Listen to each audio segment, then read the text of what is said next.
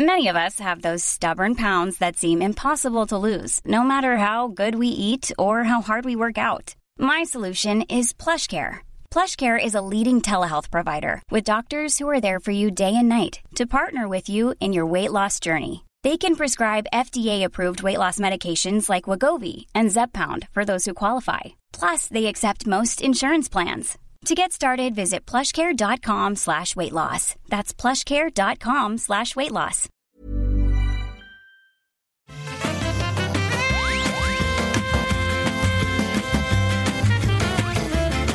Bonjour à tous et bienvenue dans Le Rendez-vous Jeu, l'émission hebdomadaire qui résume l'actualité du jeu vidéo sur PC, console et mobile. Je ne suis pas Patrick Béja, mais je suis Johan. Comme vous le savez, Patrick est très occupé à accueillir une nouvelle personne dans sa famille.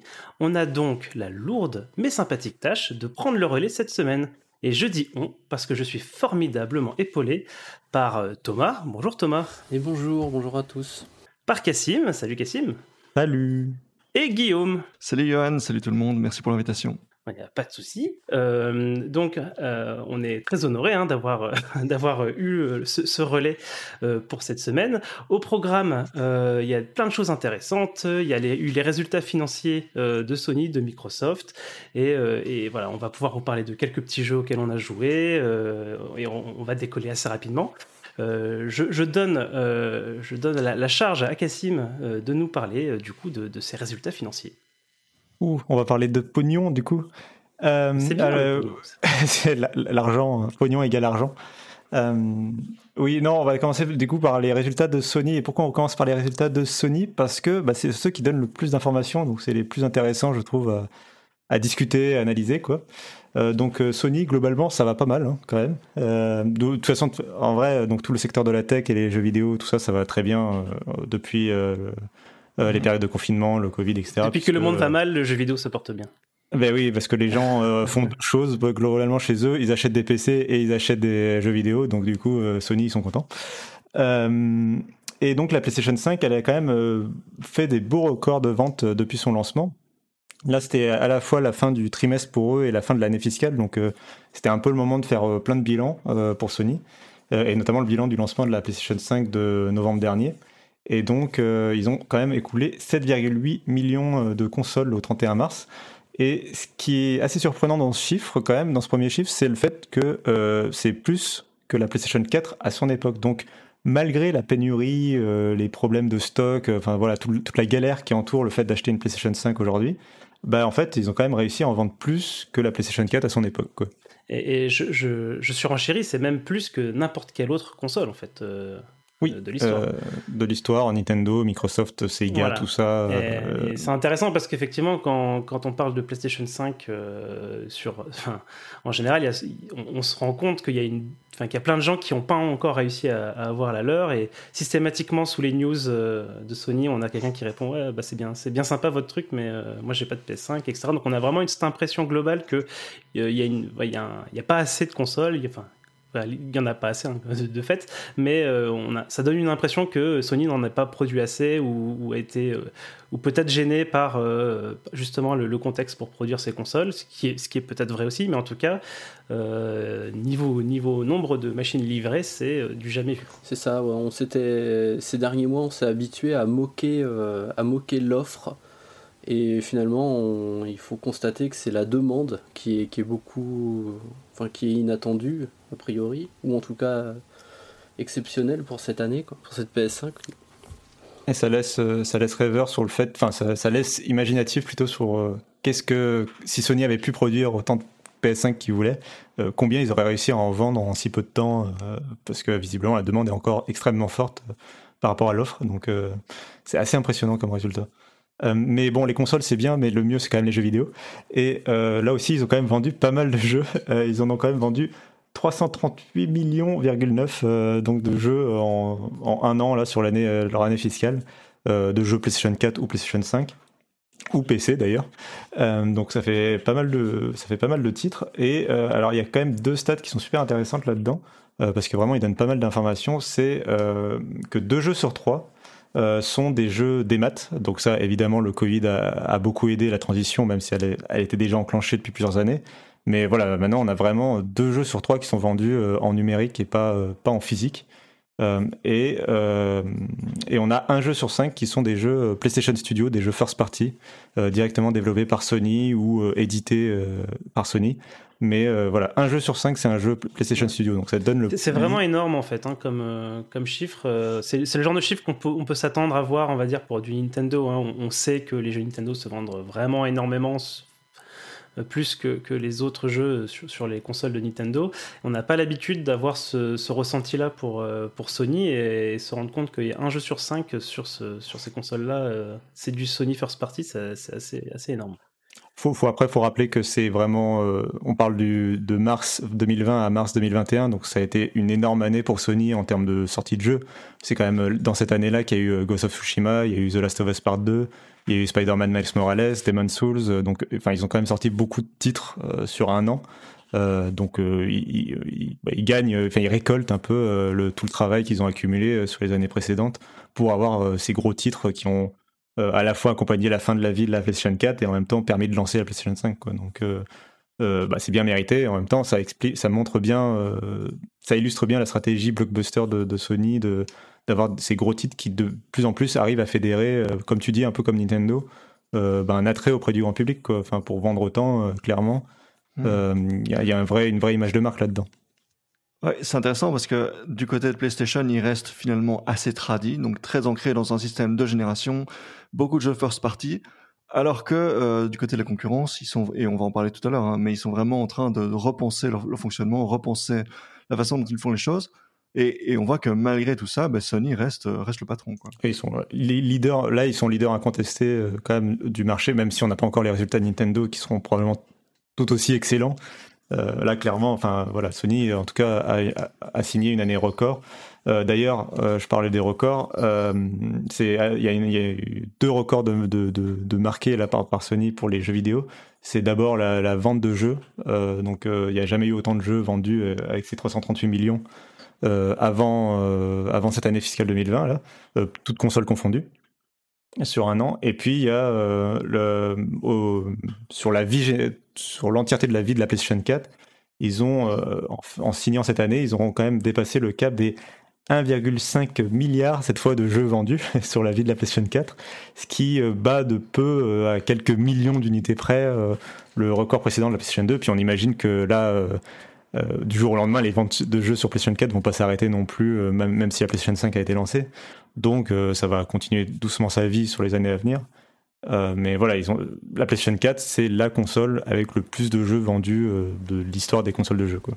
Pour moi, la stat qui est, super intéressante, c'est que quand on regarde le bilan financier des années précédentes, si on prend, on va dire, bah, sur les deux, trois décennies dernières, on, peut vite fait d'un coup d'œil voir quand est-ce que Sony a lancé des consoles. On est toujours dans des, euh, dans des chiffres d'affaires qui sont très négatifs. Euh, des bénéfices pardon qui sont, sont super négatifs. Et bah, pas cette année en fait. La, PS5 elle a beau euh, elle, vient d'arriver. Et on a l'impression que qu'ils sont juste dans une continuité que, ça les a pas impactés du tout quoi. Malgré tout le marketing malgré toute la production euh, malgré la vente à perte qui a été confirmée, la PS5 est vendue à perte. Non, non, ils, font leur meilleure année jamais. Ouais, c'est ça, c'est qu'ils font. Enfin, c'est mieux qu'être positif, c'est qu'ils font leur meilleure. En fait, ils battent leur meilleure année. là, ils font leur meilleure année fiscale, alors que tu le dis, ils ont une console à lancer. Que les lancements de consoles, historiquement, c'est l'année où bah, tu payes avant de toucher les bénéfices, tu payes toute, ta recherche et développement, tout ton marketing. Euh, tu l'as dit. Mais du coup, euh, ce qui explique euh, cette année record, c'est bah, justement ce, décalage vers le numérique où ils gagnent plus d'argent sur les jeux vendus. Et puis la, vente surtout de DLC qui représente une part conséquente maintenant de, de leurs revenus. Donc tout ce qui est... En plus on a appris, je fais une petite digression, mais on a appris au même moment dans le procès Epic Games Apple que que c'était sur PlayStation que les gens, les joueurs de Fortnite dépensaient le plus d'argent. Euh, largement. Euh, donc euh, tout ça, tout ça est cohérent. c'est vraiment les DLC, les contenus in-app, les paiements, les microtransactions qui font tout le sel, tout le beurre de, de, leur, de leur chiffre d'affaires, enfin de leurs bénéfices là, sur cette année. donc ils sont Bref, ils vont très bien, quoi. C'est ça, la conclusion, c'est qu'ils vont très bien. Et mm. tu le dis, ils ont, ils ont une année record sur un lancement de console. Donc, euh, et, euh, et, le résultat permet aussi de, de, comprendre les, un peu les annonces qui ont été faites très récemment sur les, la direction stratégique que prend, que prend Sony. On, on voit l'importance du coup des, des first parties dans leur, dans leurs résultats et qui du coup, on comprend effectivement pourquoi est-ce qu'ils vont. Euh, là, ils, ont annoncé qu'ils allaient encore euh, rajouter euh, presque 200 millions de dollars en plus sur, le budget de cette année, juste sur l'effort fait pour développer des, jeux first party. et on, a aussi des, annonces, on, comptait en parler dans les news, mais on peut le parler maintenant, mais ils, vont essayer d'agrémenter leur, euh, leur système d'abonnement avec d'autres services pour euh, booster encore, euh, du coup, effectivement, le, le nombre d'utilisateurs du PlayStation Plus, du PlayStation Now. on, sent qu'effectivement, que toutes ces rentrées d'argent qui sont finalement du, des paiements directs entre le consommateur et Sony, donc c'est là où ils, gagnent en fait le plus d'argent. Euh, et donc, du coup, ça se reflète bien ouais, dans, dans ce qu'on a pu lire des résultats. C'est bien en phase avec leur stratégie à venir. Et, pour revenir rapidement à, quelque chose de plus concret, euh, pour, sur les perspectives, euh, puisque tu parlais un peu de l'avenir, ils ont aussi comme perspective pour les investisseurs qu'ils arriveront à vendre plus de jeux first party sur la prochaine année fiscale, là, donc qui vient de, qui a débuté fin mars et qui qui s'arrêtera fin mars de 2022. Et du coup, on se pose un peu la question de savoir euh, bah, avec quel jeu ils vont réussir à battre ce record. Enfin, là, j'avais dit tout à l'heure, ils ont, ils ont sorti énormément de jeux. Et euh, à ce qu'on sait, ils, ont quelques gros titres qui sont en préparation, hein, de genre Horizon Forbidden West. Mais ils ont pas. Euh, enfin, ça, ça, semble assez ça semble cacher une annonce de jeu qui sortirait d'ici mars 2022, qui n'aurait pas encore été officialisée. Bah après, God of War était initialement annoncé pour fin 2021, donc ça peut potentiellement avoir glissé début 2022. Et ça, ça, correspond euh, euh, à l'archétype du, très gros jeu, très attendu, très apprécié, qui peut euh, cartonner. Quoi. Tout à fait. Et on rappelle, qu'il doit y avoir un State of Play très bientôt, il me semble. Oui. oui ce soir. voilà. voilà. Donc, donc peut-être que vous aurez la réponse euh, au moment où vous écouterez l'émission. Euh, Cassim, je te propose maintenant de, de, regarder de l'autre côté de la rue et d'aller ah. voir euh, nos amis, enfin tes, amis à toi, tes amis Microsoft. Bah, voir si l'herbe est plus verte du côté bah de Xbox. ah, ah, ah. tu l'as compris celle-là bah, si, le ciel est bleu, si le ciel est bleu chez Sony, est-ce que l'herbe est verte chez Microsoft?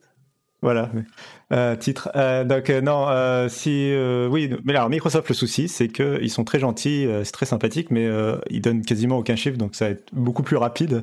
non, on sait pas le nombre de jeux qu'ils vendent, on sait pas, voilà, tout ça. On, ne connaît surtout pas leurs bénéfices, ce qui est quand même, serait quand même assez intéressant pour faire des analyses. mais on sait quand même que ils ont déjà un chiffre d'affaires qui est en explosion de quand même de 50%. Euh, par rapport au même trimestre l'année dernière. Alors eux, eux c'est pas du tout leur année fiscale qui est terminée, donc c'est juste sur le trimestre. Là, on va parler. Ça se finit, euh, en gros entre janvier et mars. C'est ça. Eux, ils sont décalés de trois mois, donc euh, donc ça se finira fin juin pour eux. Mais du coup, là, sur les trois mois de janvier à mars, ils ont ouais, donc ils ont fait une belle hausse de leur chiffre d'affaires par rapport à janvier à mars 2020. donc ça c'est logique aussi parce que janvier à mars 2020 c'était pas encore tout à fait le, la période Covid, on était qu'au début, et donc, je pense qu'il y a, il y a cette comparaison euh, qui est un peu favorable à cette année-là, à cette nouvelle année. Et, euh, mais du coup, au-delà de ce chiffre d'affaires, bah voilà, ils ont, ils ont dit, euh, bon, bah, on, va bien, on vend, plein de Xbox, mais pareil, ils vendent beaucoup plus, plus de Xbox entre janvier et mars 2021, maintenant qu'ils ont lancé une nouvelle génération comparé à janvier-mars 2020 où c'était la fin de vie de la Xbox One et où globalement bah, il n'y a plus beaucoup de monde qui te voit. oui, c'est ça qui était beaucoup je pense pas qu'il y avait beaucoup de monde qui voulait une Xbox One entre janvier et mars 2020 quoi. euh, donc euh, donc c'est un peu difficile de, de, de poser plus de choses euh, là-dessus, si ce n'est quand même qu'il faut reconnaître que bah, contrairement à Sony, ils n'ont pas lancé de gros jeux et ils ont l'air de plutôt bien se porter. Ils ont lancé aucune exclusivité quasiment marquante depuis le lancement de la Xbox Series qui viendrait de leur propre studio.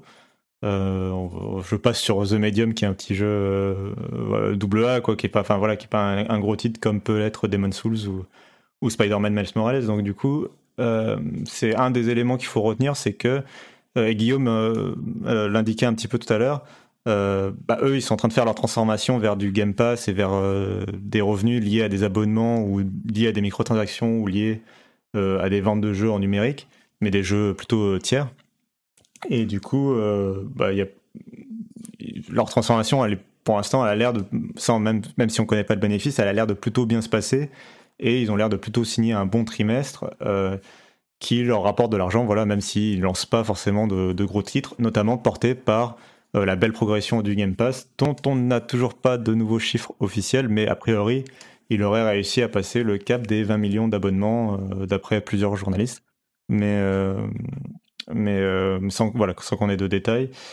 Et un dernier chiffre, voilà, avant, avant déjà de clôturer cette partie Microsoft, parce qu'il n'y a vraiment pas beaucoup d'informations, sur Minecraft qui euh, a dépassé le cap des 140 millions d'utilisateurs actifs euh, mensuels et surtout qui euh, a signé les 1 milliard de modes ou de téléchargements dans, dans sa boutique, ce qui se trans ce qui, alors j'ai plus le chiffre sous les yeux, mais qui se traduisait par pas mal de millions de dollars redistribués alors je crois que c'était 300 millions, mais je suis pas sûr de moi. Mais je crois que c'était 300 millions. Voilà, donc, enfin, en tout cas, plusieurs millions de dollars reversés aux développeurs, puisque euh, c'est une, c'est, une c'est un créateur de contenu, tu veux dire Oui, c'est ça. Ce que, mais c'est du coup, c'est parce que justement, c'est un vrai écosystème euh, sur la boutique où les gens euh, peuvent proposer du contenu. Euh, et les, enfin voilà, c'est un peu, c'est un peu le même système que sur les App Store. Et du coup, tu as, une partie qui est reversée aux développeurs et et, et, donc plus le jeu est populaire, forcément plus plus il y a d'argent reversé aux développeurs, et il y a surtout plus d'argent euh, dans les poches de Microsoft. Euh, parce qu'ils le présentent tout le temps, enfin que ce soit Apple ou Microsoft, ils présentent ça toujours sur et on a redistribué tant de millions de dollars aux développeurs. Bon, euh, oui, mais ils ont aussi pris 30% sur chaque transaction. Ouais. Quand, quand, je vois les chiffres de Minecraft, donc 140 millions d'utilisateurs actifs chaque mois, je me pose toujours la question de savoir mais combien ont en dessous de 13 ans parmi, euh, parmi ces, chiffres-là? Parce que euh, on sait qu'il y a beaucoup d'enfants qui jouent à Minecraft. Bah c'est oui, c'est vrai qu'il n'y a pas il y a pas la répartition, d'âge. Après il y a les, joueurs de 13 ans de il y a 10 ans, tu vois, ils ont, je pense qu'ils ont un peu vieilli avec Minecraft aussi. bien sûr, ça, ça, a de toute façon une valeur. Mais hein, euh, moi c'est le genre de jeu qui comme GTA 5 qui quand je vois qu'ils ont fait 30 d'augmentation là de sur un an de Minecraft alors que le jeu a déjà je sais pas combien d'années. Euh, je m'interroge sur le sur euh, qui n'a pas encore Minecraft en fait et qui euh, enfin tu vois qui, sont ces nouveaux joueurs à part oui peut-être les enfants effectivement mais oui les gens qui n'existaient pas il y a 10 ans. Peut-être ok. Ils n'ont pas encore mis la version next-gen de Minecraft hein, sur Series X du coup, ça, je pense, Ça, ça, pourra aussi attirer pas mal de curiosité. ça. Je pense que ça pourra attirer pas mal de curiosité euh, parce que ça reste un jeu qui est très sympa euh, à découvrir en ray tracing parce qu'il y a des jeux voilà, de lumière qui rebondit, etc. Mhm. Donc, je, euh, je, suppose que. Enfin, je, je, suis étonné que ça soit pas déjà arrivé déjà, mais je suppose que Microsoft va mettre le paquet là-dessus quand ça sera là. voilà, bon, bref, mais du coup, il n'y a pas beaucoup d'autres choses à dire sur Microsoft. je dirais juste que, a priori, sur la division grand public, c'est la Xbox qui, qui euh, pousse la croissance euh, de leur euh, division grand public. Donc c'est plutôt positif pour, pour le mhm. côté. Enfin, ils vont pas abandonner la Xbox. Bon, sans doute, hein, mais ils vont pas abandonner la Xbox du jour au lendemain, a priori. Mais donc on ne sait pas par exemple laquelle est la plus vendue entre la série S et la série X. Non, on sait pas, et on ne sait surtout pas si le Game Pass est rentable. La fameuse, la fameuse question euh, à 7,5 milliards de dollars. C'est ça, moi, qui, qui m'embête un peu en fait avec leurs chiffres, c'est que, bah, alors vous particulièrement, vous le savez, j'ai beaucoup, j'ai des doutes en fait au niveau du, du, du Game Pass, mais c'est pas c'est pas que j'attends euh, c'est pas que j'attends une certaine réponse c'est que j'aimerais justement avoir tous ces chiffres qu'ils veulent pas donner. Parce que par exemple tu, donnes euh, tu dis que leur chiffre d'affaires il augmente mais comme tu l'as répété on n'a pas le on n'a pas le bénéfice. Donc euh, quand on voit les investissements qu'ils font sur le Game Pass tu dis bon évidemment enfin heureusement que, que, que ça augmente tout ça. Ils, ils, investissent énormément. Et pour cette année je crois il me semble qu'on n'a toujours pas une roadmap même un peu clair de, ce qui arrive euh, en, jeu, là où Sony, euh, on a Ratchet Clank qui arrive dans pas longtemps, on a euh, Horizon qui commence à se profiler et tout ça, donc... on a Returnal. ben oui, qui arrive demain. Il y a, voilà, on a, on a une vision un peu plus claire, alors que pour l'instant, Microsoft a l'impression que c'est Game Pass, Game Pass, Game Pass, et que bah, qu'il dépense, dépense vraiment beaucoup. Ça a l'air. Mm. Et moi, j'aimerais connaître tout ça. J'aimerais être, j'aimerais savoir et oui, d'ailleurs, j'ai pas, j'ai oublié de préciser un point important. Euh, tu, tu m'y fais penser. Euh, donc, ils ont fait un, trimestre record en termes de chiffre d'affaires, sauf que c'est aussi un trimestre où ils ont commencé à intégrer euh, Bethesda. Euh, alors, euh, faut quand même mettre des petites bémols sur. Euh, donc, forcément, intégrer Bethesda, ça veut dire que tu augmentes mathématiquement, tu augmentes ton chiffre d'affaires puisque tout le chiffre d'affaires de Bethesda est maintenant intégré dans Xbox. Mais faut juste mettre un petit bémol sur le fait que la finalisation de l'acquisition, je crois qu'elle a eu lieu que vers mars, donc plutôt vers la fin du trimestre. Et donc, je pense que c'est que à partir de la fin du trimestre qu'ils doivent compter le chiffre d'affaires. Ça, je, j'ai maintenant, je mets un doute dans mon ma propre mon propre truc. Mais surtout, l'autre bémol, surtout, c'est le fait que Bethesda a lancé aucun jeu important dernièrement, donc ils doivent pas avoir non plus un chiffre d'affaires euh, mirobolant, euh, même si forcément naturellement ça augmente le, tout. Euh, c'est pas non plus voilà, c'est pas comme s'ils venaient de lancer Skyrim 2 sur le dernier mois. Donc, on, l'a oublié, mais parce qu'on parlait de la question des exclusivités côté Sony, côté Microsoft, mais on attend toujours Halo Infinite dans quelques mois. Oui, euh, oui, bah ça, la, la, roadmap, ça, on aura l'occasion. De, je pense qu'ils auront l'occasion de reparler dans d'autres épisodes, euh, notamment vers le 3. Je pense que Microsoft précisera sa roadmap à le 3. Euh, les, les, deux seuls jeux qui sont confirmés pour l'instant pour cette année, effectivement, c'est Halo Infinite et, euh, Psychonauts 2 que tout le monde oublie tout le temps, mais, mais qui est là. Il y a The Gunk. Oui, tu oublies The Gunk. oui, non, mais qui est un jeu. ah, oui, je pensais au jeu vraiment développé par Microsoft, mais oui, The Gunk. Ah oui, oui. Mais voilà, c'est tout ce qu'on peut dire sur Microsoft. Euh, SIA. ah, ciao. Non, euh, oui, non. Euh, du coup, euh, bah, du coup, pour les constructeurs, c'est tout, puisque y a, Nintendo a pas encore dévoilé ses chiffres. Euh, la semaine prochaine, si je me trompe On a eu quand même euh, les résultats de certains éditeurs, notamment CD Projekt et et Koei Tecmo. Donc, on peut on peut dire un petit peu rapidement ce qui ce qui s'est dit. Bah, euh, projets que c'est intéressant parce que forcément tout le monde attend les chiffres de vente de Cyberpunk. Bah, du coup, c'est des projets qui vont très bien, même euh, excellemment bien, puisqu'ils ont, c'est leur meilleure année ever, comme un peu tout le monde dans l'industrie. Euh, ils ont fait 450 millions d'euros de bénéfices sur 2020, donc c'est vraiment de très très très très loin leur année record. Hein. Euh, j'ai plus le, le, graphe de Oscar Lemaire sous le sous le sous le nez, mais c'est vraiment leur, leur plus grosse année de loin. Euh, grâce notamment aux 13,7 millions de Cyberpunk qu'ils ont réussi à vendre, mais aussi surtout euh, aux ventes de The Witcher 3 qui continue de se vendre.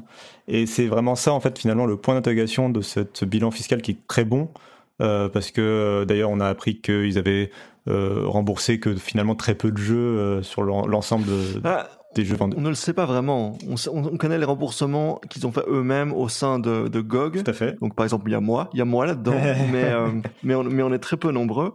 Mais par contre, on ne connaît pas l'ampleur des, remboursements physiques. On ne connaît pas l'ampleur des remboursements sur les stores des consoles, puisqu'ils ont incité publiquement à demander des remboursements sur, par le PSN, sur le Xbox Live. Voilà, ce qui leur a valu le fait d'être jeté du, du PlayStation Store. Ça, on n'a aucune idée. Donc le fait de dire ah, il y a très peu de remboursement, à ce stade, ça me paraît, euh, ça me paraît euh, présomptueux. J'ajouterais deux éléments encore à ça. C'est euh, les, conditions de remboursement étaient cadrées, donc il y avait une certaine date à respecter pour, pour être remboursé. Cette date tombait avant euh, les fêtes de fin d'année. Donc si quelqu'un a reçu son cadeau à Noël, ben, c'était déjà trop tard, on va dire, pour se faire rembourser. Euh, et, puis surtout, je pense que la grande majorité des gens, ne, même, même déçus, euh, ne se jettent pas forcément dans des, dans des tâches administratives pour se faire rembourser un jeu. Ils, ils sont déçus, mais ils jouent quand même au jeu. Enfin, je pense que le, le, comportement normal, c'est d'être déçu et de quand même finir le jeu et, et de quand même trouver un plaisir là-dedans. C'est pas le jeu est pas non plus euh, euh, catastrophique d'un point de vue ludique. Donc, euh, il y a eu des. Bah, j'allais en parler justement. Petite, petite parenthèse, puisqu'on a un peu de temps. est-ce que, est-ce que vous, vous l'avez acheté? Est-ce que vous, vous, avez continué à y jouer? Bah, je crois qu'il n'y a, que toi qui l'as acheté. Je l'ai, je l'ai acheté et je me suis fait plus. et tu as joué, tu as joué quand même? Enfin, tu, tu l'as lancé? Bah oui, oui, je, je, j'ai pas, je, pas, je me suis pas fait rembourser sur le principe. Hein. C'est, c'est vraiment, euh, c'était une mauvaise expérience parce que je partage l'avis d'Exerve là-dessus. C'est que non seulement il était buggé, mais en plus, même sans les bugs, je trouve que c'est un mauvais jeu. Donc, euh, voilà. mais, on avait la, alors je l'ai plus sous les yeux, mais on avait la répartition. Si ça y est, bah, je dis des bêtises, je l'ai sous les yeux. Euh, la répartition des, des ventes, donc on est à 55% sur PC et le reste sur Xbox One et PS4, euh, on sait, enfin, sur PC, ça avait l'air quand même moins catastrophique. Après, en fonction, j'imagine, de ta, de, ta, de ta machine. mais ça avait l'air quand même moins catastrophique que, sur les autres consoles. Et puis, comme disait Johan, euh, là, on n'a pas tous les chiffres, on ne sait pas exactement, mais on, arrive à imaginer que les gens ont pas, soit ont pas pu, soit ont pas le courage, soit ont pas envie, euh, tout simplement, hmm. d'aller les changer. Quoi. Euh, bah, sur Steam, se faire rembourser, ça va très vite. Hein. Ouais, mais si ça te plaît. Enfin, il bah, faut le savoir aussi, il faut, y penser. c'est ça aussi, c'est que les, les, joueurs PC ont peut-être aussi plus cette habitude.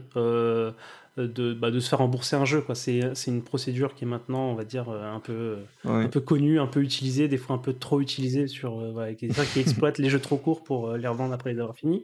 Mais c'est, quelque chose, on va dire, de, de plus, plus facile à faire dans le monde PC que, que dans le monde console. cette histoire de, de, déception et de remboursement, elle est importante. je, crois, je crois que tu avais commencé à le dire, Cassim, c'est que on, est sur je veux dire, Witcher 3, c'est un jeu qui se vend toujours et qui joue je, connais, je connais pas par cœur les chiffres, mais je crois qu'il se vend vraiment euh, parfois plus euh, en 2020 que cette les année, années avant, Cette année, c'est sa plus grosse année en fait. Euh, depuis, voilà, c'est bien depuis ce son année de sortie 2015. voilà. qui était d'ailleurs la précédente année record de la, série Netflix a beaucoup de CD Projekt. Ouais. Ah oui, oui, j'imagine. Et, du coup, euh, là, on est, sur, on est sur un long seller, et donc la question, c'est de savoir si est-ce que Cyberpunk sera un long seller. Euh, et ça, pour moi, ça va être conditionné effectivement sur euh, ce que veut, en fait, c'est des projets sur Cyberpunk. Est-ce qu'ils veulent vraiment réparer le jeu entre, Je dis réparer, pas que les bugs, mais continuer à, le, à l'étendre, à mettre du DLC, du contenu, faire vivre le jeu pour qu'il devienne lui aussi le faire revenir sur le PS Store déjà peut-être ouais bah, ça je pense que ça va finir par arriver. Euh, ou est-ce qu'ils veulent euh, passer à autre chose? Donc ça euh, je, je sais pas trop je connais pas assez bien je suis pas assez proche du dossier pour savoir ce, qui, ce, vers quoi ils vont.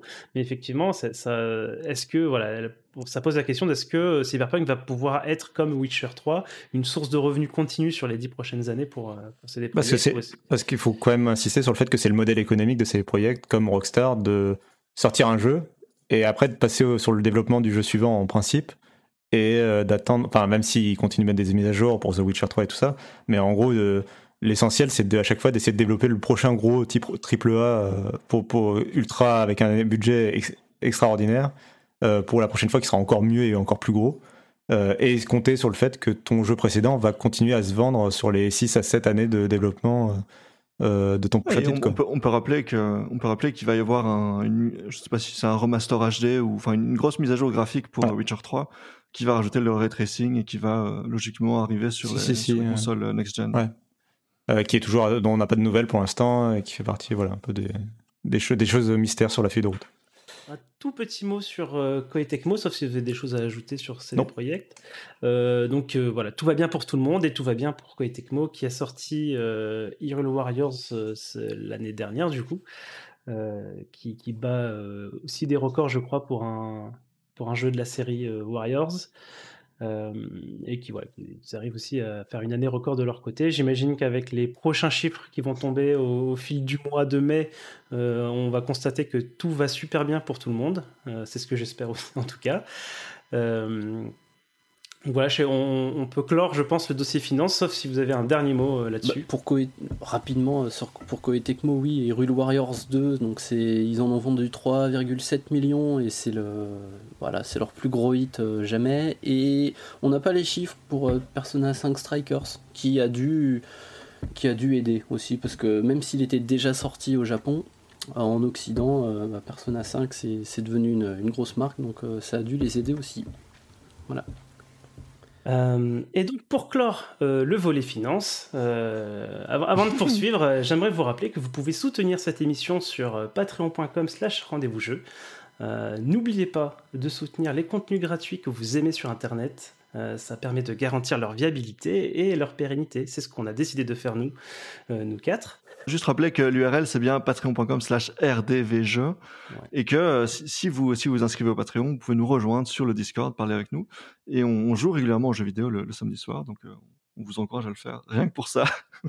Euh, on va pouvoir passer maintenant aux impressions jeux, aux impressions jeux et impressions livres. ça c'est une nouveauté que j'ai décidé d'introduire dans l'émission. on va quand même commencer par les jeux. On fout, on fout le bordel. C'est ça. on rangera avant, avant de, partir. Hein. On, remettra tout en place. Mhm. Parce qu'il y a, l'état des lieux en sortant. Hein. donc, Cassim, tu, toi, tu voulais nous parler de Rain on Your Parade. Euh, oui, oui, oui, parce que j'ai pas non plus joué à 40 tonnes de jeux, j'avais envie d'en parler parce que c'est un petit jeu indépendant qui est, ma foi, assez mignon et qui était plutôt une bonne surprise. Euh, donc Rain on Your Parade, c'est un petit jeu indé euh, qui reprend, enfin moi qui me fait beaucoup penser à, j'ai oublié son nom, à Donut County, qui est en fait voilà un petit jeu de puzzle où vous allez avoir quelques tâches à effectuer et en fait vous allez jouer, d'où le nom, un nuage qui va devoir euh, pleuvoir euh, sur, euh, sur les gens et plutôt leur pourrir un peu la journée. donc tantôt un mariage, tantôt je sais pas une fête, une, kermesse à l'école et vous allez voilà pleuvoir sur les gens.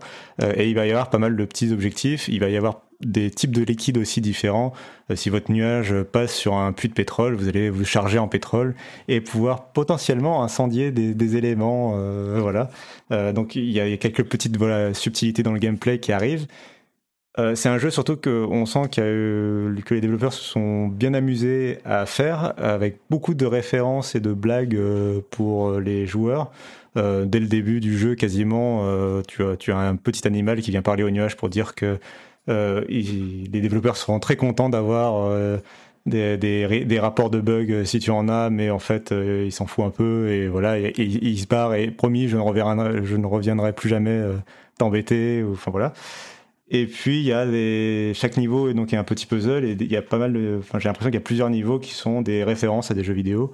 moi j'en suis qu'au début, mais j'ai déjà, je suis déjà tombé sur une map qui ressemblait énormément à DE Dust de Counter Strike ou euh, et une ah, autre euh, qui prend euh, qui vous demande de vous infiltrer dans une, sorte de base avec beaucoup de neige et d'éviter le champ de vision des soldats qui peuvent vous repérer avec un point d'exclamation sur la tête. Ah, ah, donc voilà, donc des petites références à des grands des grands titres du jeu vidéo. Et donc un petit jeu à découvrir que je vous invite voilà à vous vous renseigner, à aller voir si ça peut vous plaire.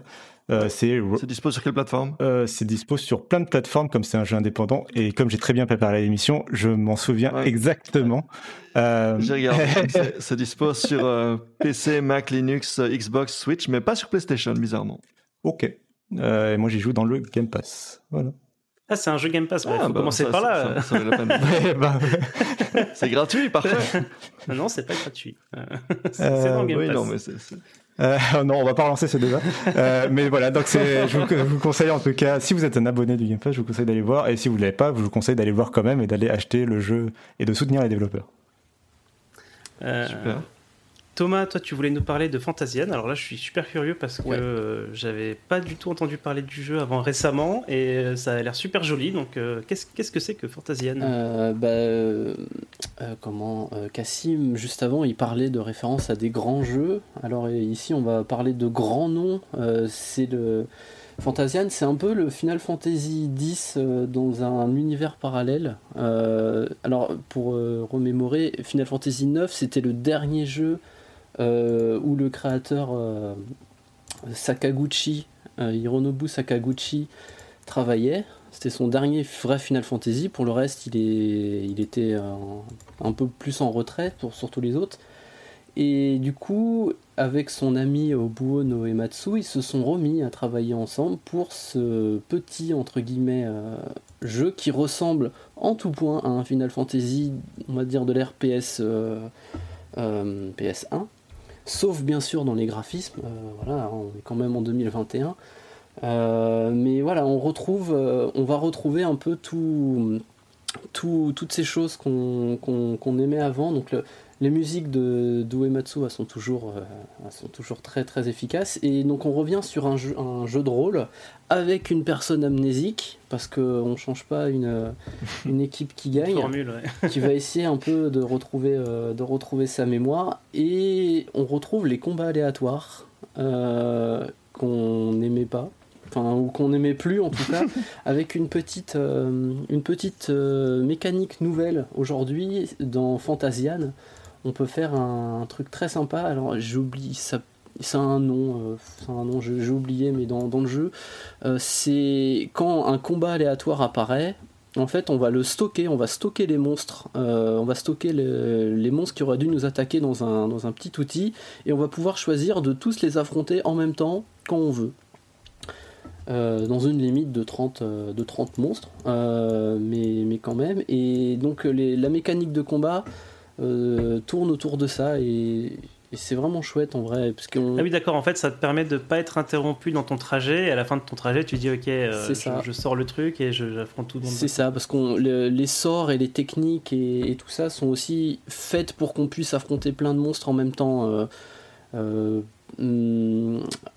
euh, que par exemple on peut lancer un sort en ligne droite et il va trancher tout ce qu'il tout ce qu'il voit et donc tu vas pouvoir taper si tu vises bien parce qu'il faut viser soi-même euh, tu vas pouvoir taper 5 monstres euh, et peut-être les tuer tous en même temps donc ça fait beaucoup moins peur d'affronter 20 monstres d'un coup quand bah, tu peux encharcler par paquet de 6 ou 7 quoi. Hmm. Alors je, sais pas si j'imagine que c'est aussi non vas-y, vas j'imagine que c'est aussi pensé parce que c'est c'est un jeu mobile que donc tu es censé pouvoir faire des parties assez courtes euh, et donc, euh, voilà, éviter d'avoir des combats toutes les. Toutes les c'est ça, alors pour l'instant, je suis pas très très loin dans le jeu, mais on, progresse assez vite en plus, et encore plus vite quand on peut justement stocker, parce que ça arrive pas au tout tout début, hein. il faut euh, peut-être une ou deux heures de jeu avant d'avoir cet objet. Et, mais du coup, on avance assez vite dans les donjons, et ce combat aléatoire est beaucoup moins frustrant. Et donc les, décors, pareil, ils sont, moi je les trouve vraiment sublimes, on a, on a beaucoup de dioramas. Donc on, a l'impression euh, d'avoir un personnage euh, bien animé, euh, un jeu, jeu vidéo quoi, qui se déplace dans un décor qui a une patte très réaliste et, il me semble que c'est des photos hein. ouais je, je suis pas sûr réel qui non non mais il y en a il y en a oui et parfois moins d'accord. Et donc euh, bah, après je pense qu'ils retravaillent enfin, quoi qu'il arrive ils retravaillent c'est ça mais ils partent de, de photos c'est ça il y, a des fois de toute façon tu sens qu'ils ont pas non plus le budget d'un d'un Final Fantasy de l'époque non plus. Donc tu vois parfois des trucs pas, pas, super, euh, pas super beaux, tu vois. Un peu comme euh, FF7 Remake qui nous avait affiché une porte euh, pas chargée là. Et eh ben parfois tu as des trucs un peu comme ça. Et, et oui, dernière, dernière chose, on, a, on retrouve aussi les, les personnages qui dialoguent entre eux, des trucs un peu longs. sauf qu'au mieux que ça soit des persos animés comme dans les, les vieux FF, là ça va être avec une, toujours avec une jolie musique de Des textes qui apparaissent à l'écran sur des fonds d'artwork. Et en fait, ça donne une forme de poésie finalement à toute la narration. Et c'est vraiment chouette. Moi, je, il y a beaucoup de jeux aujourd'hui qui cherchent à, retrouver un peu le feeling d'avant. Euh, il y a eu Bravely Default 2 il y a, a pas longtemps. Mais finalement, bah, Fantasian, ça a vraiment la patte des vieux Final Fantasy même au-delà du fait que bah, c'est par leur vieux créateur. Donc, euh, non, vraiment un très bon moment. Et donc, oui, tu l'as dit, Geeko, euh, tu as parlé de mobile parce que donc c'est sur l'Apple Arcade euh, exclusivement pour l'instant. Moi, j'ai joué sur iPad. J'ai pas réussi à faire un, un cross-save avec mon iPhone. c'est peut-être possible. Franchement, j'ai pas percé. j'ai juste essayé rapidement hier. Il y a peut-être quelque chose à faire avant, je sais pas, mais pour l'instant, j'ai pas réussi. J'ai deux questions à te poser, bah, justement, euh, par rapport au fait que ce soit euh, mobile. Euh, la première, c'est la question des contrôles. Du coup, comment ça se, comment ça se contrôle? Pour, Alors, pour les déplacements, tu appuies bêtement sur, sur le, la carte. Il va se déplacer, tu sais, comme, un, comme si tu cliquais. Comme un, comme un, point and Voilà, et hmm, sinon. Pathfinder, quoi. Ouais, ouais. Et bah, pour les combats il y a, oui, tu, tu appuies sur, euh, sur l'interface, sur les boutons, et après tu peux, euh, bah pour la viser, comme je disais, tu peux jauger euh, comme ça au doigt. Je suis pas extrêmement fan, mais ça se fait. Franchement, ça se fait. Après, j'ai pu connecter ma, ma DualSense de PS5 directement sur l'iPad. Et bah là, ça fait un peu feeling à l'ancienne, mais sur un iPad, bah, ça passe. J'imagine que sur un iPhone, ça serait beaucoup moins, beaucoup moins cool. Euh, mais ouais, j'aimerais quand même essayer sur l'iPhone, euh, voir si c'est si c'est agréable de jouer. En tout cas, sur l'iPad, ça va. Et, ça va. Et l'autre question que j'avais, c'était si tu si tu euh, si tu éteins le, jeu, enfin si tu le mets en background pour pour faire autre chose avec ton téléphone, quand tu reviens, est-ce que tu reviens vraiment pile là où t'en es euh, Alors j'ai pas j'ai pas réellement essayé ça. J'ai fait plutôt des grosses sessions. Mais alors là, tu vois, je, vais, je peux essayer littéralement là et ça prend une seconde. Bah voilà, je viens de relancer l'iPad que j'avais éteint genre bien hier matin et bah, je reprends pile où j'en suis. Donc bah, une pause active comme enfin pas une pause, comme sur Switch, complètement. A lot can happen in the next three years. Like a chatbot may be your new best friend. But what won't change? Needing health insurance. United Healthcare Tri Term Medical Plans are available for these changing times. Underwritten by Golden Rule Insurance Company, they offer budget friendly, flexible coverage for people who are in between jobs or missed open enrollment. The plans last nearly three years in some states, with access to a nationwide network of doctors and hospitals. So, for whatever tomorrow brings, United Healthcare Tri Term Medical Plans may be for you. Learn more at uh1.com. There's never been a faster or easier way to start your weight loss journey than with PlushCare. PlushCare accepts most insurance plans and gives you online access to board-certified physicians who can prescribe FDA-approved weight loss medications like Wigovi and Zepbound for those who qualify. Take charge of your health and speak with a board-certified physician about a weight loss plan that's right for you. Get started today at plushcare.com slash weight loss. That's plushcare.com slash weight loss. plushcare.com slash weight loss. Euh, bah, top, merci Thomas. Euh, Guillaume, toi, tu voulais nous parler d'un jeu euh, dont j'ignore complètement tout. Je... tu ignorais l'existence. Oui, alors c'est un, petit jeu indépendant qui, qui se nomme Hitchhiker A Mystery Game. Qui est dispo, je crois aussi sur à peu près toutes les plateformes. Je vais vérifier ça tout de suite. Mais donc moi, je l'ai chopé sur Steam. et donc, grosso modo, c'est un jeu un petit peu graphiquement, ça, ça, ça, m'évoque. Euh, comment s'appelle encore ce jeu? Euh, Zut, aidez-moi. Ce jeu où on, empêche des incendies dans un parc national euh, aux États-Unis. Firewatch. Firewatch, exactement. Merci. Voilà. Donc graphiquement, ça ressemble un peu à ça. C'est ce look Unity avec des arbres très, avec un look très solide comme ça. Et on incarne une personne qui est donc autostoppeur donc qui, qui, qui, prend, qui, qui, embarque dans des voitures d'inconnus le long d'une autoroute aux États-Unis et on discute avec euh, ces, conducteurs qui ont eu la gentillesse de nous prendre. Et euh, alors, je ne, vais pas, je ne vais pas trop en dévoiler. Il y a cinq conducteurs euh, avec lesquels on, a un trajet. Et c'est un jeu. Dans l'écriture, ça évoque un petit peu David Lynch. C'est très étrange, c'est très spécial. On se rend compte que peut-être certains conducteurs, en fait, on les avait déjà croisés avant, dans une ancienne vie. Euh, quand on prend quand, on accepte de prendre un, raisin sec offert par un des conducteurs, eh bien, on se rend compte qu'il y avait des choses dans ce raisin sec, que c'était peut-être pas une bonne idée d'accepter de le prendre. Il y a des, choses étranges comme le, il, allume la radio, l'animatrice de la radio euh, lance un jeu, euh, un jeu, un jeu radio, et on se rend compte que elle nous entend parler aussi, l'animatrice de la radio.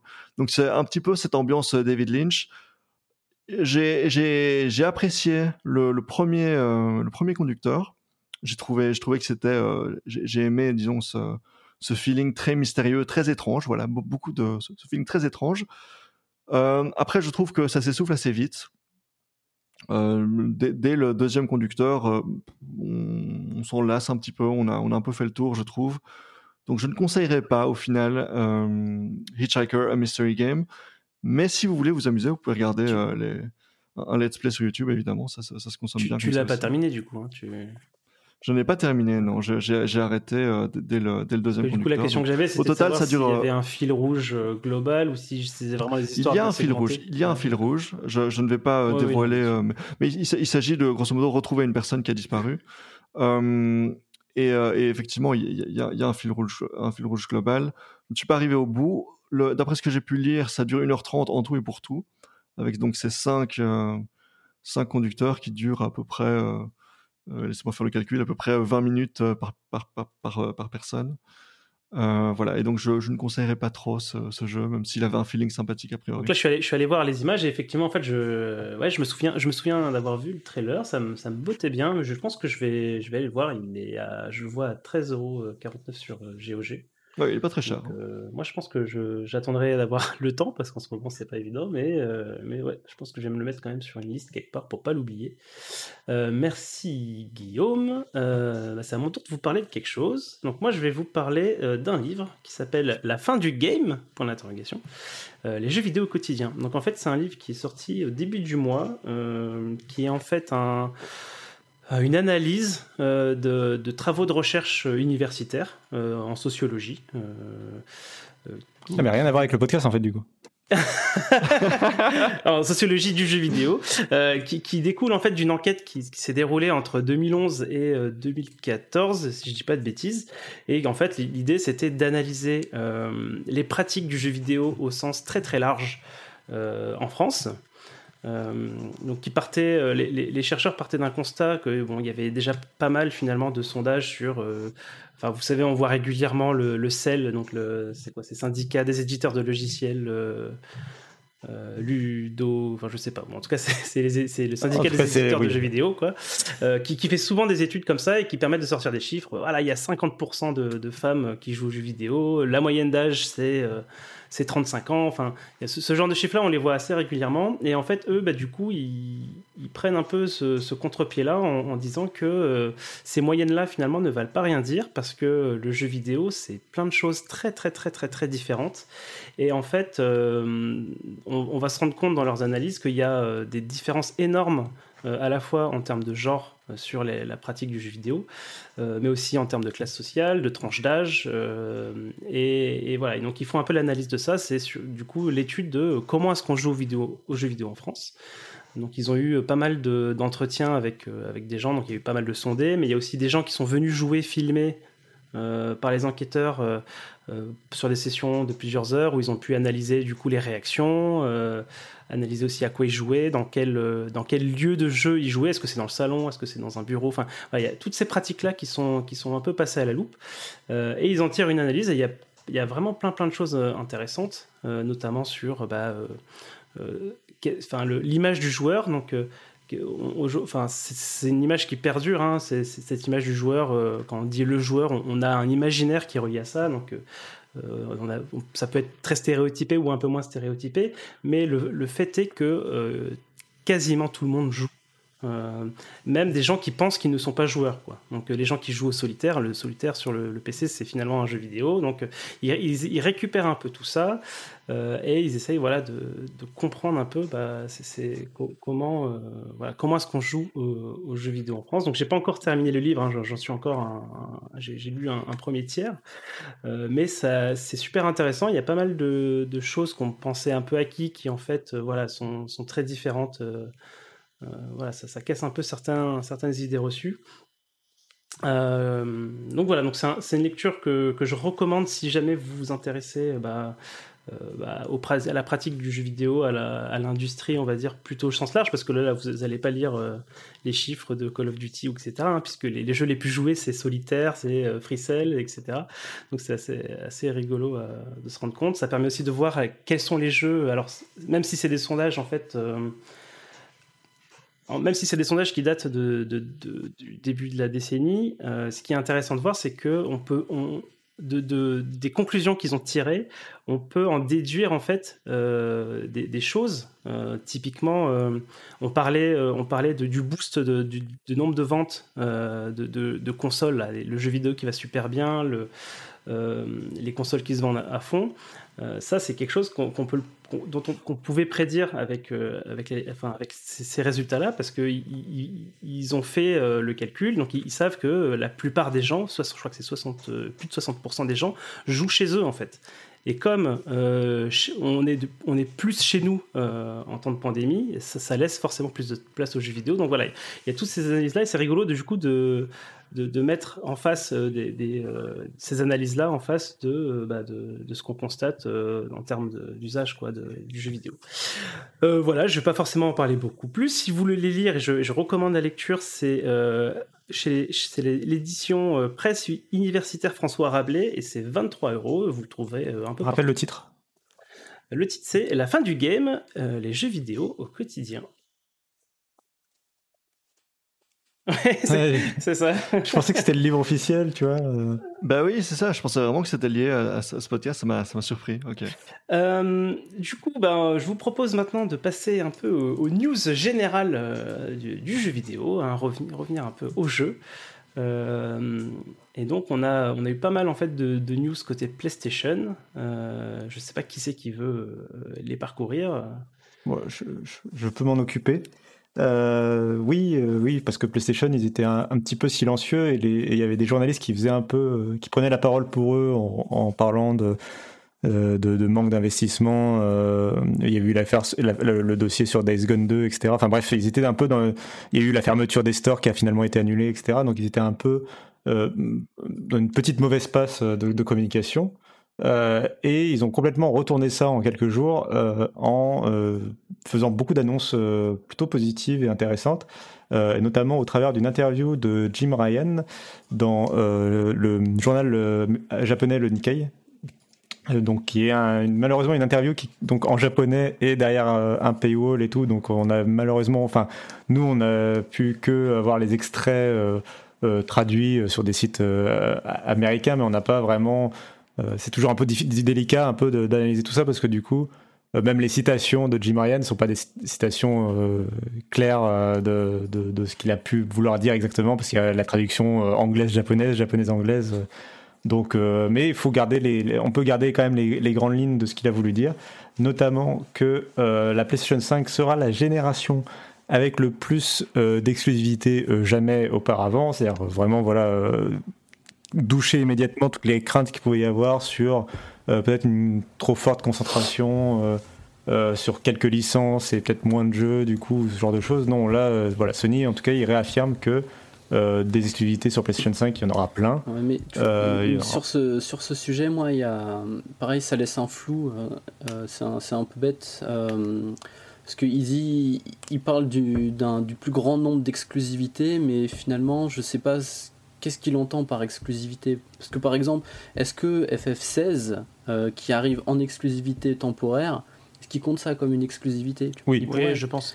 Est-ce que le, le DLC euh, Intermission de FF7 Remake, il le prend comme une.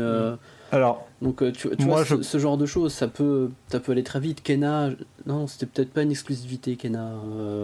alors si, je, mais alors moi, mon, mon, interprétation, si je dois répondre, c'est que il compte là-dedans toutes les exclusivités temporaires ou permanentes mm. que Sony arrive à signer de façon euh, volontaire dans leur ligne éditoriale. C'est-à-dire que si un jeu, si un développeur décide de sortir un jeu que sur PlayStation parce que lui il a envie de sortir que son jeu sur PlayStation, je pense qu'il le compte pas vraiment là-dedans. Mm. Par contre, euh, tous les jeux où ils signent, voilà, Final Fantasy XVI, tout ça, ils, ont activement demandé à Square Enix de faire un exclu. S'il le comptait, je, je pense qu'il il mentirait puisque j'imagine qu'il y a énormément de jeux PlayStation 1 euh, qui n'existent que sur PlayStation 1 mais qui sont pas, euh, qui n'ont pas été signés comme des exclusivités.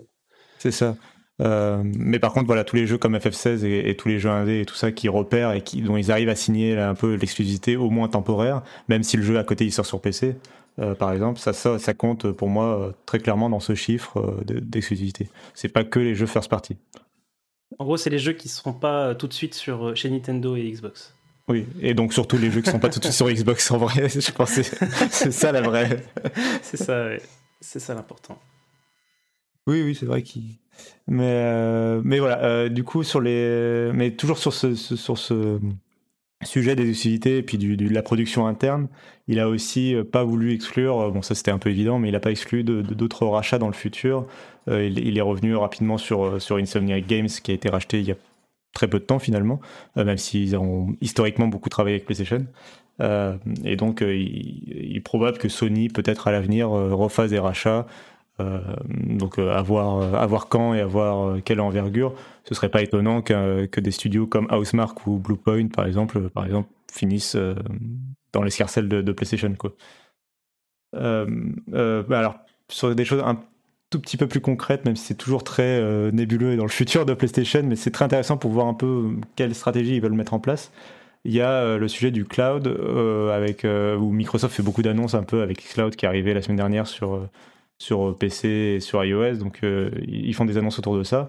Euh, et ils ont signé en 2019 un, partenariat avec Microsoft justement pour, pour renforcer leur, offre cloud. Pour l'instant, PlayStation Now ils vivotent, mais c'est pas le truc, c'est clairement pas le cœur de la stratégie de PlayStation. Et donc il a promis qu'ils auraient bientôt des choses à dire, sans donner de date évidemment, mais qu'ils allaient avoir une nouvelle stratégie et que ils auraient quelque chose, une solution de cloud qui sera unique euh, à PlayStation. Alors ça veut pas dire que ce sera disponible que sur PlayStation, ça veut dire que ce sera, ça portera l'ADN euh, PlayStation. Ce sera quelque chose que voilà, on ne retrouvera pas chez la concurrence. Euh, alors, qu'est-ce que ça veut dire là derrière? Parce que je vois pas vraiment. Pour moi, il n'y a pas 6 millions de façons de faire du cloud gaming, donc je vois pas trop ce que PlayStation peut inventer. Mais euh, pourquoi pas? Bah, Leurs IP, sans doute. Oui, je, pense qu'en vrai, il veut dire ça. Je pense que ce sera uniquement, ce sera très marqué PlayStation parce que bah, ce sera les jeux PlayStation, quoi. Mais pour conclure là-dessus sur le cloud, euh, il y avait une petite annonce cette semaine qu'ils voulaient pousser le PS Now en 1080p. Euh, je sais pas où on. Je crois que je t'ai déjà vu en parler à propos du, du xCloud. Je sais pas euh, où ils en sont au niveau de la qualité, ce qui est fourni. Alors, moi je peux dire qu'à chaque fois que j'ai joué au PlayStation Now ces dernières années, notamment pour jouer aux jeux qui sont pas dispo sur PC, euh, la qualité était très décevante. C'était effectivement plutôt du 720p. Et à chaque fois que j'arrivais dans une zone sombre, de, par exemple dans les égouts dans The Last of Us, j'avais un écran rempli de carrés bruns. Euh, c'était absolument immonde. Donc s'ils veulent augmenter la qualité, euh, ce, sera bienvenu. je joue, moi, je suis la, la, la, seule personne au monde qui joue à Stadia. et je peux, je peux comparer, puisque j'y joue en, en 4K là, euh, c'est très net, c'est très fluide, c'est très réactif. Le, PlayStation Now, en comparaison, c'est du pipi de chat. Hein. Oui, non, mais clairement, alors clairement, Stadia est, leader en termes de technologie euh, sur le cloud gaming. Euh, derrière, bah, PlayStation Now avec ce passage au 1080p, je pense, va un peu se renforcer euh, et va proposer quelque chose de, en tout cas de meilleure qualité. Et le, le bon dernier pour moi, pour l'instant, c'est Xcloud euh, qui, qui, qui est en qualité 720p, un peu, un peu YouTube des années 2000, quoi. Euh, mais eux aussi, normalement, oui, ils devraient de toute façon, j'ai quand même l'impression que, que ce soit pour le PS Now ou le Xcloud, ils sont encore vraiment. C'est pas une bêta, mais bon, oui. ils reposent pas tout là-dessus. C'est en progression, hein, sans, voilà, petit à oui, clairement, c'est les balbutiements. Voilà, c'est ça, c'est le mot. Bien. Oui, clairement. Euh, et dans, tant qu'on parle de balbutiement, euh, un truc qui va être un peu plus, euh, je pense, un peu plus abouti quand on va le revoir voir revenir, c'est le PSVR. et c'est donc ils ont, il a rapidement évoqué que c'était évidemment la réalité virtuelle était une opportunité stratégique pour pour Sony. Donc la le PSVR 2, ils en parlent de plus en plus. Donc donc c'est tout ça est très logique. Puis surtout, ça a l'air d'être beaucoup plus euh, concret, beaucoup enfin ils ont l'air d'avoir investi beaucoup plus dans le PSVR 2 qu'ils ne l'avaient fait à l'époque du PSVR 1 euh, euh, qui réutilisait les PlayStation Move par exemple ou ce genre de choses. Donc donc tout ça tout ça est assez logique et, cohérent, mais ça montre que ils ont l'air d'avoir une stratégie assez claire et plutôt euh, optimiste et positif quoi pour le pour l'avenir de PlayStation. Et puis ils en ont déjà montré beaucoup. Ils ont déjà annoncé des hmm. jeux, ils ont montré les manettes. Euh, ils s'expriment comme super régulièrement dessus. Je serais vraiment pas étonné que que le device soit présenté euh, assez rapidement. Hein. Peut-être pas, probablement pas pour cette année, mais, mais en tout cas, je l'imagine bien être présenté là le 3 ou autre pour une sortie en début de l'année prochaine. J'ai l'impression que c'est vrai que ça a l'air vrai, quoi. Enfin, je veux dire, à chaque fois, enfin, j'étais très étonné de voir autant de, de, voilà d'images et de et d'infos sur sur le PSVR 2. Donc tant mieux. Moi, je suis je suis client, donc. Euh, tant mieux. Et euh, pareil. J'étais content de voir qu'ils avaient déjà commencé la communication autour de ce PSVR 2. Euh, j'avais peur que ça soit donc ça soit quelque chose de mid-gen, tout ça, mais commencer maintenant, donc c'est garder l'intérêt, histoire que bah, de, garder la flamme un petit peu de tout ça. Et ouais, j'attends beaucoup.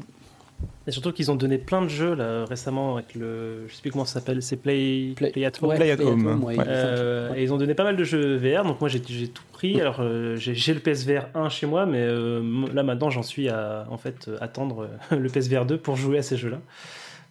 donc voilà. Oui, qui devrait en plus être beaucoup plus simple à mettre en place et à installer. Donc ça, c'est quand même pour ceux qui connaissent la galère du PSVR 1, euh, et j'en fais partie. Euh, euh, voilà, je pense qu'on attend aussi ça, le, le monocable là du PSVR 2, ça devrait être beaucoup plus agréable. oui, et rapidement dans les annonces aussi de Sony, il y a dans les annonces très concrètes d'abord, c'est l'ouverture, enfin le, le, partenariat pardon avec le studio Firewalk Studio pour développer un triple A multijoueur. Donc ça, c'est, je trouve ça assez intéressant parce que Sony euh, euh, s'est attaché un peu à une marque, euh, aventure solo, gros budget, mainstream. voilà, enfin ils sont très connus pour ça. C'est pour ça qu'on les reconnaît. ils sont un peu moins présents dans les dans les jeux multijoueurs, en tout cas en first party. Et là, donc, ils ont signé avec Firewalk Studio, qui apparemment, enfin, après, contient surtout des anciens de, de, Destiny. De Bungie, Qui, donc, qui ont fait Destiny. voilà, on a fait le, contractuellement, on a parlé de Destiny dans le Et non, mais c'est intéressant de parce qu'on parlait d'exclusivité un peu euh, un peu avant euh, au niveau de PlayStation. Donc on a eu, euh, ils avaient discuté avec Jade Raymond il n'y a pas longtemps là, avec son nouveau studio qui veulent qui veulent pousser. Là pareil, Firewall que je crois qu'il est créé spécialement pour pour ça. Et donc, euh, ouais, surtout que Destiny, bon, a priori, le premier, ça avait été un sacré carton et un très bon jeu.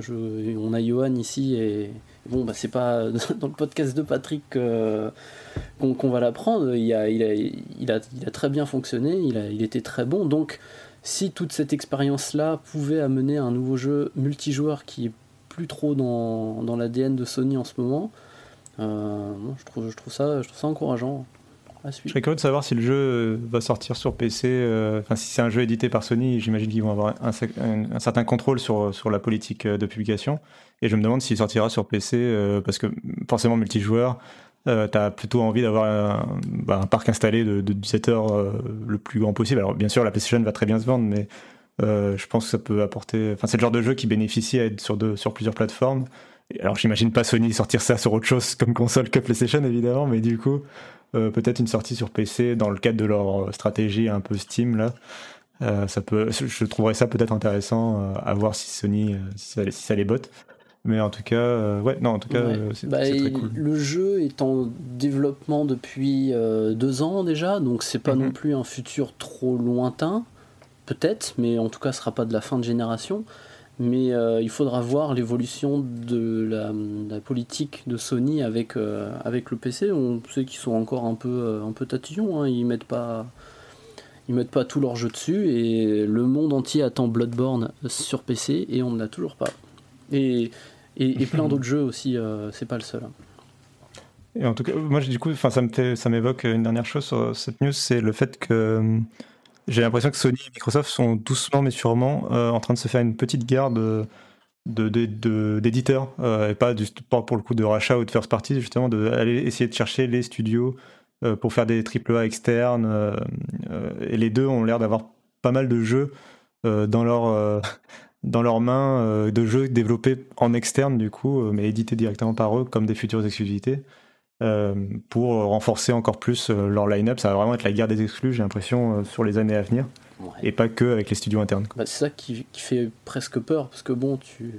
Voilà, il y, a un géant, il y a un géant, parce que Microsoft, depuis deux ans, enfin Xbox, depuis deux ans, tu as l'impression qu'ils ont eu enfin accès au portefeuille de Microsoft.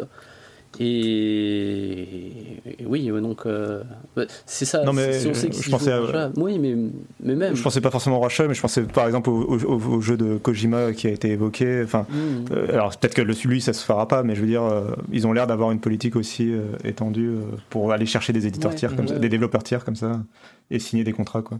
Et Sony a l'air de vouloir justement avancer ses pions très vite pour aussi en avoir pas mal à venir, des jeux comme Returnal d'ailleurs qui ont l'air de plutôt être des réussites, euh, je pense. Euh, enfin, ça a l'air d'être des bons paris pour eux, je pense. Euh, dernier point pour dernier point de news pour Sony, c'est bah, du coup leur vidéo pass qu'ils ont lancé en bêta en Pologne. donc ça c'est assez intéressant. on sait que Sony a, pas mal de, voilà, de, de films à, à Il faut dire que c'est dans le PlayStation Plus. Ouais, c'est dans le PlayStation Plus. Pour je crois que c'est juste pour un an. Euh, ils aviseront après euh, s'ils le gardent comme ça ou si euh, c'est un truc à part. Enfin, on ne sait pas encore trop ce que, ce que ça donnera à la fin. En tout cas, pour leur test en Pologne, c'est dans le PlayStation Plus. Il y a quelques films. Alors, j'ai pas, j'ai pas regardé la liste, mais c'est pas non plus Netflix, quoi. Faut pas s'attendre à un, grand catalogue. Il y a, il y a Venom. C'est des films Sony Pictures, en fait. Ouais, hein. c'est ça, c'est ça. C'est leur film à eux. Donc Venom, Bloodshot. forcément. Il y a, voilà, quelques films comme ça. Bon, forcément, on sera fan ou, moins fan. En tout cas, je trouve que c'est un ajout assez intéressant euh, au, à l'offre à l'offre globale PlayStation Plus. bon, c'est pas, ça me passionne pas plus que ça parce que bon, c'est pas, c'est pas sur PlayStation que je regarde des films, mais mais c'est ouais, mais intéressant. Tu vois, Thomas disait il y a deux secondes, on a l'impression qu'il y a depuis deux ans, Microsoft, enfin Xbox a eu accès au trésor de Microsoft. Bah, moi, j'ai l'impression que depuis un an ou deux, que Sony se décide enfin, 30 ans plus tard, à mettre en commun un peu leurs forces. C'est-à-dire que Sony, ils sont présents dans, dans, la musique, dans la vidéo, euh, dans le jeu, etc.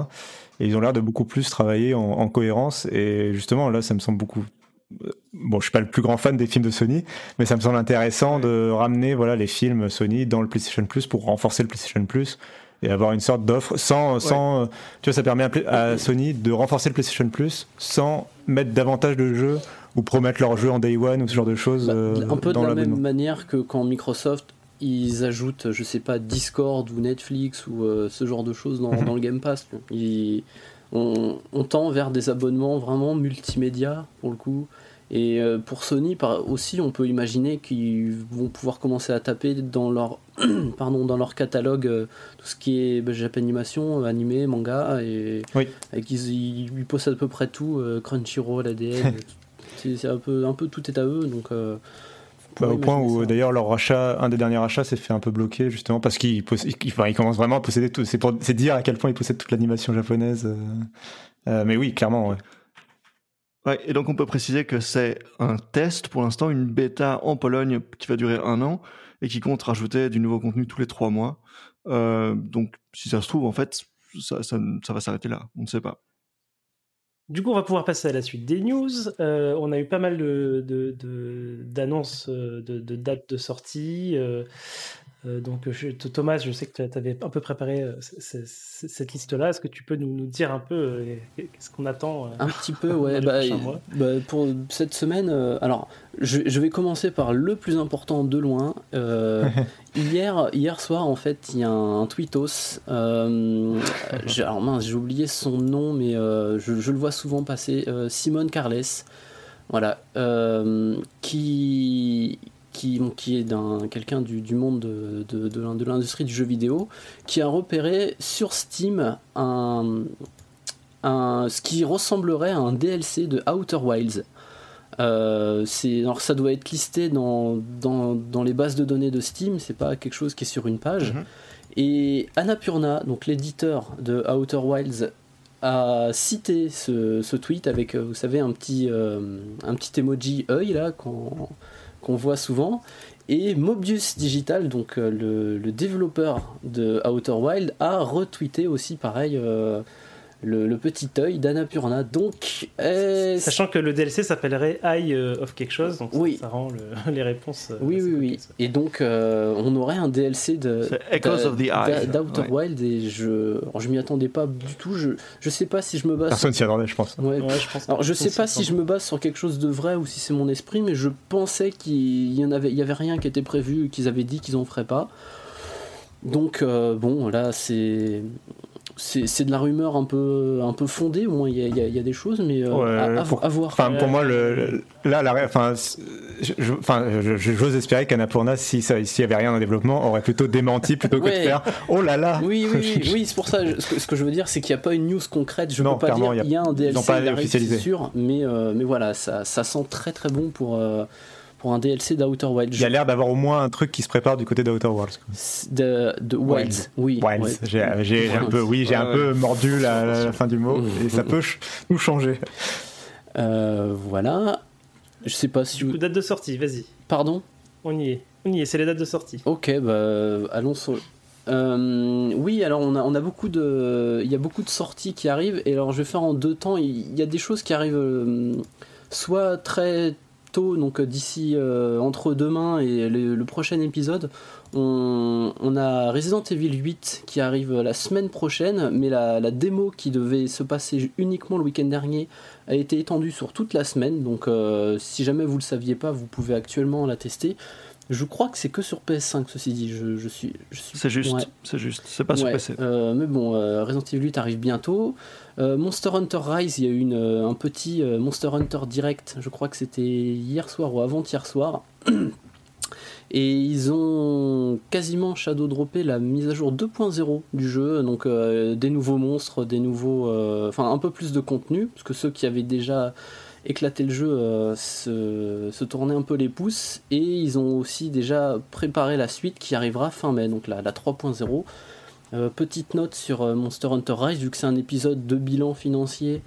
Euh, avec beaucoup de chiffres. Il a vendu plus de 6 millions d'unités, ce qui va faire que ça va être le jeu euh, Capcom monoplateforme. Donc c'est un peu spécifique, mais qui sera le jeu le plus vendu. Voilà, donc euh, il n'est que sur Switch, s'il faut le rappeler. Il n'est que sur Switch pour l'instant et il commence déjà à battre, à battre des records dans, dans la foulée de, Capcom qui quand même va super bien depuis quelques années, qui enchaîne les succès. Oui, oui, oui, clairement, ouais. Et, Monster Hunter qui se, qui se présente comme vraiment une licence de premier plan. Quoi. Euh, le World dernier était euh, leur jeu le plus vendu. Euh, Rise pourrait bien prendre ce chemin. Si, enfin, on sait qu'il arrive sur PC, mais donc on, suivra ça. Mais il n'est pas impossible qu'il finisse par détrôner Worlds. Enfin voilà, c'est vraiment devenu, je pense, la licence la plus importante chez, chez Capcom.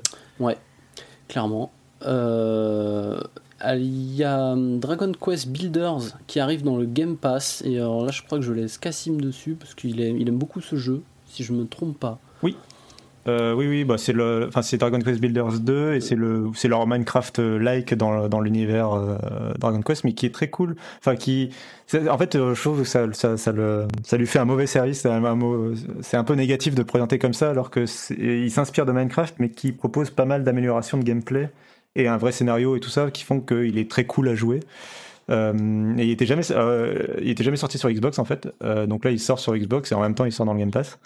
Il sort, il sort le 4 mai, voilà, sur les consoles, sur le PC et sur et sur le cloud. Voilà. Et donc dans les sorties qui arrivent, qui ont été annoncées cette semaine et qui arrivent un peu plus étalées dans l'année, on a Ghost and Goblins Resurrection qui arrive donc le 1er juin. Et on a eu euh, la grande nouvelle euh, pour euh, The Great Ace Attorney Chronicles. Donc, c'est les, si je ne me trompe pas, les deux premiers épisodes. Enfin, les deux, en fait, c'est les, les, deux épisodes qui ne sont sortis que, que au Japon. Quoi. Ouais. donc Et très très préquel. Ultra préquel. Ultra Oui, ça, ça, se passe dans une autre époque. Oui, je crois qu'il y a du Sherlock Holmes ou, ou l'équivalent. Ça se passe à l'époque victorienne, en fait, côté Japon et côté Londres. Quoi. Ok. Et donc ça a été annoncé pour euh, fin juillet, 27, 27 euh, juillet. Ouais, je suis très très heureux et je vais, je sais pas quand je vais trouver le temps de, de les faire, mais je vais foncer, euh, je pense probablement Day One là-dessus parce que j'adore l'univers. Enfin, que je me rappelle de la sortie au Japon, les visuels et tout, ça m'avait vraiment vraiment vraiment tapé dans l'œil. Euh, donc je vais enfin pouvoir. Est-ce est que c'était, si je me trompe pas, c'est des épisodes Game Boy Advance, non? Ou peut-être que. Non, non, pas du tout. Euh, DS, je dirais, à la passe. Ouais, c'est. Ah. Alors les die, les die, enfin les, du coup les Great Ace Attorney, je crois que c'est même plus tard, mais. Euh, ah, mais je, alors peut-être que je, je, confonds avec Ace Attorney tout court. Oui, Ace Attorney tout court et de la Game Boy Advance à la base. Ok, d'accord. La création de l'univers Phoenix Wright, quoi, en gros. Mais, mais, le, mais le, Ouais. Donc c'est 3DS, Android, iOS. Ok, et à, noter que je crois que pour l'instant il n'y a pas eu de traduction française d'annoncer. Euh, il me semble que c'est qu'en anglais, mais euh, bon, qui sait, euh, il reste trois mois, ça peut, ça peut évoluer. Je croise les doigts pour une localisation des textes en français. Quoi. Mhm. Et alors on a eu côté, côté Japon, on a eu Tales of Arise, donc le nouveau Tales of, euh, qui a été annoncé pour le 10 septembre. Et pareil, moi personnellement, alors je sais pas vous, mais j'aime beaucoup la, série Tales of. Euh, j'ai pas joué à tous, mais j'ai joué à pas mal quand même. Et si ce jeu a l'air de, promettre beaucoup de changements, euh, ce qui ce qui va faire du bien quand même, parce que ça tournait quand même un petit peu en rond, ça les, les, gameplays, même les décors, les graphismes, c'était, c'était très similaire. Donc Tales of Arise euh, arrive la fin d'année et moi je, je, suis vraiment vraiment très chaud là-dessus. Et dans les autres jeux, mais alors là c'est, c'est très niche, je le mets un peu égoïstement, mais il y a Earth Defense Force 6 qui arrive en fin d'année. Et je vous parle pas des remakes euh, de, qui arrivent un peu courant de l'été, mais bon, moi ça me, ça me, ça me botte beaucoup. Euh, je crois que je sais pas si tu as mentionné du coup, euh, il y a Returnal et euh, Pokémon Snap qui sortent demain. alors Pokémon Snap qui a déjà certaines reviews, donc qui, qui, qui, a plutôt des bonnes notes. alors moi j'ai dit Snap ou Returnal à l'instant là? Pokémon Snap. Ouais, Pokémon Snap, c'est ça. Et du coup, je, suis assez curieux. J'ai voulu le précommander, mais la Fnac m'a fait un mauvais tour et, et du coup, je ne l'aurai pas. Euh, donc j'attendrai un tout petit peu pour, euh, pour me le procurer finalement. Mais euh, moi je suis, assez, je suis un grand fan de, de, l'épisode d'avant, donc j'ai hâte. et Returnal, malheureusement, les notes, enfin les notes, les reviews arrivent dans une heure pile poil. Donc on, ne sait pas si c'est bien ou pas, mais ça a l'air quand même pas mal. Les previews sont plutôt positifs. Là pour le coup, j'attends mon, exemplaire qui doit arriver d'un moment à l'autre par la poste. Donc j'ai hâte de me mettre dessus. Euh, rapidement, dans les, autres annonces, il y a Humble Bundle qui euh, change un, peu de, modèle. Euh, donc, vous savez, Humble Bundle, c'est la plateforme en ligne qui permet d'acheter des jeux soit en bundle, soit à l'unité, mais qui a la particularité de pouvoir donner une partie de la somme à une œuvre caritative. Euh, donc, historiquement, on avait un slider sur les bundles qui nous permettait de répartir notre. parce qu'il y avait souvent des, achats, on paye ce qu'on veut, et on avait un petit slider pour décider quel pourcent on, reverse aux développeurs, quel pourcent à Humble et quel pourcent à, l'œuvre caritative. Euh, ça, ça a l'air fini, euh, puisque maintenant, on pourra donner que au maximum 15% voilà, sur, à l'œuvre caritative. Il y a Sega qui, euh, qui annonce euh, du, du, euh, du, Judgment, donc le, spin-off de Yakuza, pour très bientôt. Enfin, c'est une annonce, c'est l'annonce qui est 7 mai, hein, c'est ça, c'est pas, c'est pas le jeu hein, qui sort. Hein. je, je, crois que le jeu vient juste, d'ailleurs, le, donc Judgment vient juste de sortir en version patchée PlayStation 5. qui est... et sur Stadia. Et sur Stadia aussi. Et, et du coup, ça, c'est un jeu qui me, qui me bottait bien à l'époque et que j'ai jamais, j'ai jamais fait. Donc j'espère que je finirai par le, par le faire. Maintenant, le problème, c'est que on se dit ça, il y a les Yakuza qui continuent de sortir. Donc en fait, on se redit ça pour chaque nouveau Yakuza qui sort. Et puis, et puis finalement, on n'en fait jamais. euh, y a, je sais pas si vous avez, si vous avez d'autres, d'autres, euh, d'autres choses à ajouter, d'autres news à partager. Euh, bon, rapidement, euh, du coup, euh, je vais la balancer quand même. Il y a Rani Tucker qui est, qui est de, qui apparemment, enfin d'après son profil LinkedIn, qui à mon avis est quand même relativement fiable, de, et du coup la nouvelle game director de Hellblade 2. chez Ninja Theory. c'est elle. Alors avant, qu'est-ce qu'elle avait fait avant? Elle était creative director de DMC Definitive Edition et de Bleeding Edge. Bon, Bleeding Edge, oui, bon, voilà. Mais voilà, maintenant, elle va être, en tout cas, elle va être game director de Hellblade 2, donc euh, je trouve ça cool euh, qu'on ait plus de euh, femmes à des têtes de création, enfin vraiment de, responsabilités importantes. Bah, on voit aussi, enfin pour moi, ça, me semble montrer que Microsoft, ils font un peu tourner dans leur bah, dans, dans, tous leurs nouveaux studios. On avait eu pas mal de news comme ça, je crois que, ou de pas forcément de news, mais de, de discussions de bah, d'employés qui, qui montraient que bah, Microsoft ils font tourner que ce soit l'expérience ou les personnes ou les, les technologies enfin ça leurs studios sont pas tous euh, chacun dans son coin euh, tout le monde a l'air de bosser euh. oui en silo ouais, ouais, donc. Voilà. Eh bien je pense qu'on arrive tout doucement à la fin de cette émission euh, on va respecter la tradition et on va demander à tout le monde un peu où est-ce qu'on peut le retrouver. Donc euh, Cassim, si on veut plus de Cassim, euh, où est-ce qu'on va? Si vous trouvez que j'étais pas assez bavard dans cet épisode, on peut me retrouver sur Twitter at notcassim, n o t c 2 s i m et sur fandroid.com. Thomas? Alors moi sur Twitter aussi, at t, tuto, T-O-O-T-O-W, hein, toujours pratique, et, sur, le, sur le Discord aussi. N'hésitez pas à aller lui demander d'où vient son pseudo. Toujours. Euh, et Guillaume, euh, pardon, j'avais l'esprit ailleurs tout d'un oui, coup. Tu oui, oublié, j'étais là. Je t'ai pas oublié. Euh, alors vas-y Guillaume, qu'est-ce que, qu'est-ce que tu fais sur Internet voilà, mais donc, également sur Twitter, twitter.com slash Guy donc G-U-I-H-A-C-H-E-Z. Je parle pas beaucoup de jeux vidéo, je parle surtout, par exemple, de mon podcast qui s'appelle 70 minutes avec, on parle plutôt de sujets de société et de politique. Et on a reçu dernièrement, euh, enfin j'ai reçu dernièrement la ministre fédérale de l'environnement, Zakia Katabi, puisque je suis belge, j'ai oublié de le dire. voilà. pour ma part, c'est YoanT underscore sur Twitter. Euh, vous pouvez me retrouver aussi euh, sur le Discord. Donc pour, pour trouver le Discord euh, du rendez-vous tech et du rendez-vous jeu, vous allez sur notepatrick.com hein, où vous retrouvez tous les liens vers, toutes les choses qu'il fait. vous pouvez aussi me retrouver dans un autre podcast de Patrick, Super Laser Punch, où on parle du MCU. Donc là, on vient juste de clôturer les épisodes sur sur. Euh, à chaque fois, je dis Captain America and the Winter Soldiers, mais c'est Falcon and the Winter Soldiers. Euh, et euh, on ne sait pas encore ce qu'on fera la semaine prochaine. Ça, ça, sera une surprise. Pour moi aussi, d'ailleurs.